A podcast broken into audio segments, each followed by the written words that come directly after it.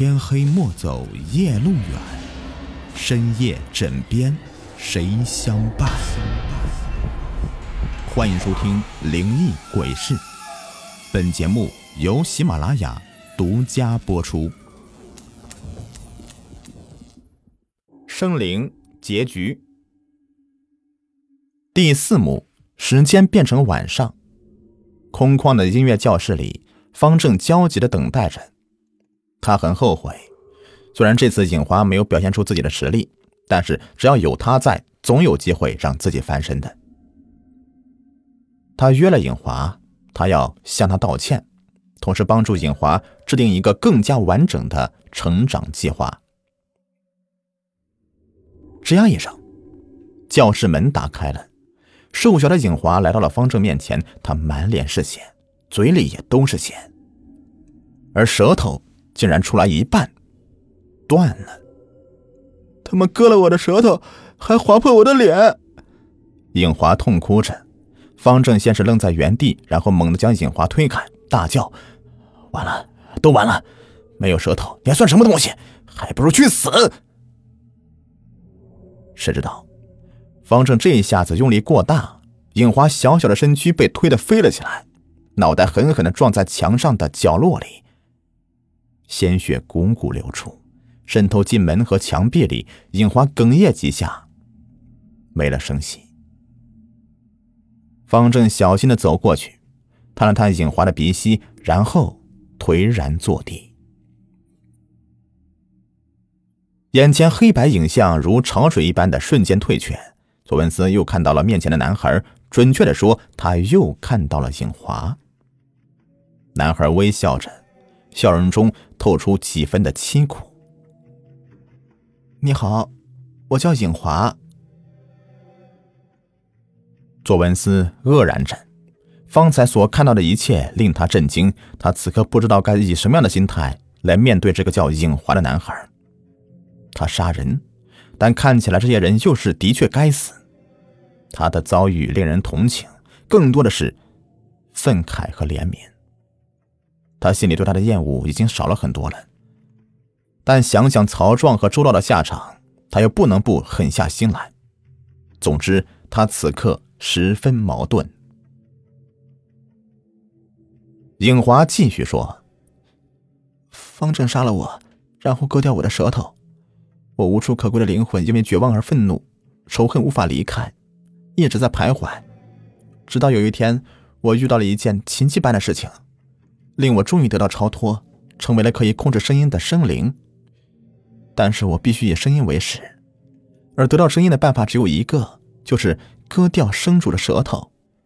声音的能量都集中在舌头上，我吞噬它们，然后获得重生。左文思听景华说完，终于明白一切了，但还有些疑问令他费解。我不明白，你是如何从游魂变成生灵的？你很聪明，知道如何提问来找寻我隐藏在话语中的问题。不过，我可以告诉你的只有我的事情，这部分我不能告诉你。尹华望着左文思。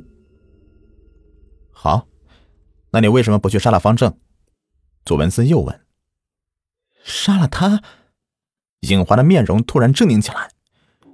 我一直等待一天可以杀了他，不，我要慢慢折磨他。直到他的灵魂耗竭了，令他也尝尝灵魂徘徊无处可归的绝望。但他很聪明，我不清楚他是故意的还是无意的。他割走我的舌头，并将它作为护身符一直带在身边。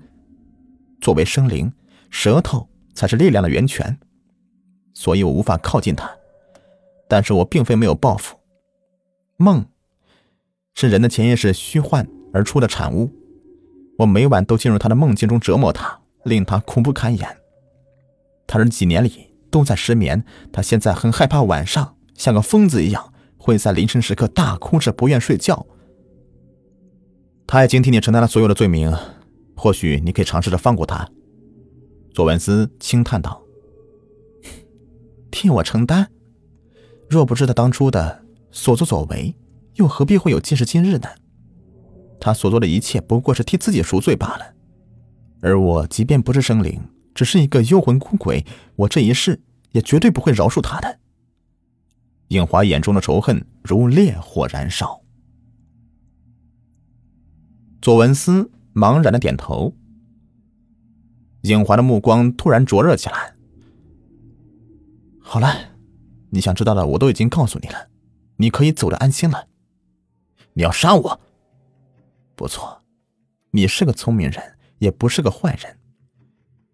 我本不想杀你的，但你已经知道我太多秘密了，所以我不得不杀你，吞噬掉你。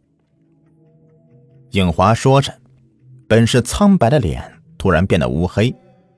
插在左文思身体各处的深黄色舌头脱离了左文思，迅速爬进尹华的嘴里，一节接一节的相连着，瞬间已经连接成为一个足有一米长的舌头。左文思望着慢慢靠近的长蛇，拼命的扭动着自己的身躯，但是无论如何都是无法逃离。你不要害怕，没多久你就会融入我的灵魂里，成为我的一部分了。同样可以获得永生。影华的面容极度扭曲着，本是俊美的五官此刻变得丑如腐肉，所有的舌头都开始大笑起来，一声一声的密集如针，刺入到左文思的耳中，令他一阵阵的发抖。你休想！左文思喊了一声，用尽所有的力气将一个淡黄色的物件扔了过去，正好落在。镜花突兀的舌头上，淡黄色的物件发出强烈的金光，正是窦芊芊的护身符。原来他为防意外，预先借来了窦芊芊的护身符。金色的光芒如同一团巨大的火焰，瞬间将尹华的舌头烧焦一半，掉落在地上，化成一滩滩恶臭的黄色液体。尹华的身体笼罩上一层黑雾，他狞笑着。嘿嘿，你以为这简单的把戏就可以打败我吗？黑雾如刀，将舌头从中间斩断，而金色光芒触到黑雾，也渐渐的弱了下去。影华如鬼一样的逆行过来，将左文思一把抓在手里，张开黑洞洞的嘴巴，就将他吞了下去。砰的一声巨响，一个人影冲了进来。左文思勉强睁开眼睛去看，葛航不顾一切的冲进来，手里还举着把椅子，朝影华的脑袋砸去。你们真是太愚蠢了！影华音调一变，如闪电般的将声音提升到一个人类无法接受的高度。葛航只坚持了两秒钟，就晕了过去。左文思也陷入昏迷，但昏迷没多久，他就被一阵低沉的吼声给惊醒了。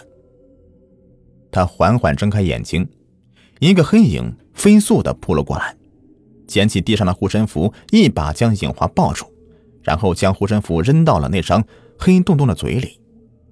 应华不可思议的摇头：“怎么可能？你没有理由在音波的攻击下还可以保持清醒。”左文思将扑过来的身影看清楚，他正是曹壮。此刻，曹壮疯狂的指着自己的耳朵。左文思看到，他两耳流出了黑色的鲜血。你刺破耳膜了。曹壮望着左文思，没有回答。他知道，此时此刻他什么都听不到了。影华的身体在慢慢退缩，靠在冰冷的墙壁上，双目带着微弱的红光，不甘心的倒了下去，最终化为一滩浓腥的黑水。方正终于还是死在监狱里。当狱警发现他时，他大大的睁着眼睛，将舌头咬碎了，吞进肚子里。曹壮最终住院了，虽然舌头无法修复，但幸运的是，他刺破的耳膜没有伤到神经，所以不会失去听力。歌行和杜芊芊成了好朋友，他也终于如愿以偿的要到了杜芊芊的手机号码，傻笑了一天。张彤在了解了左文思所遭遇的一切以后，主动邀请他去他家吃饭，说是安慰他那颗受伤的小心脏。但谁知道还有什么原因呢？最令人诧异的是，在火化方正尸体时，狱警们发现那件方正自以为是护身符的黑色东西不见了，找寻了很久也没有找到，最终不了了之。夜幕再一次的降临了，佐文斯心潮澎湃。影华他本是一个可怜的孩子，因为过多的不幸发生在他身上，令他灵魂无法释然。可是，如果这些事情发生在自己身上呢？自己会不会像影华一样被仇恨蒙蔽双眼？佐文斯叹息着，他自己也不知道答案。好了，这故事呢就全部说完了。感谢你们的收听，喜欢的话别忘了点击订阅、收藏和关注我。感谢你们。在节目的最后啊，给您推荐一个卖潮服、潮鞋的商家——辉哥潮牌工作室，经营各类鞋子、衣服多年了，在业内啊是数一数二的卖家，质量经得起您的考验。有喜欢名牌鞋子、衣服的，又不想花太多钱的朋友啊，可以了解一下啊。像什么球鞋呀、运动鞋啊，他这里都有。微信号是幺八八七九四九二七九三，买不买没有关系，进来看看也欢迎。微信号是幺八八七九四九二七九三。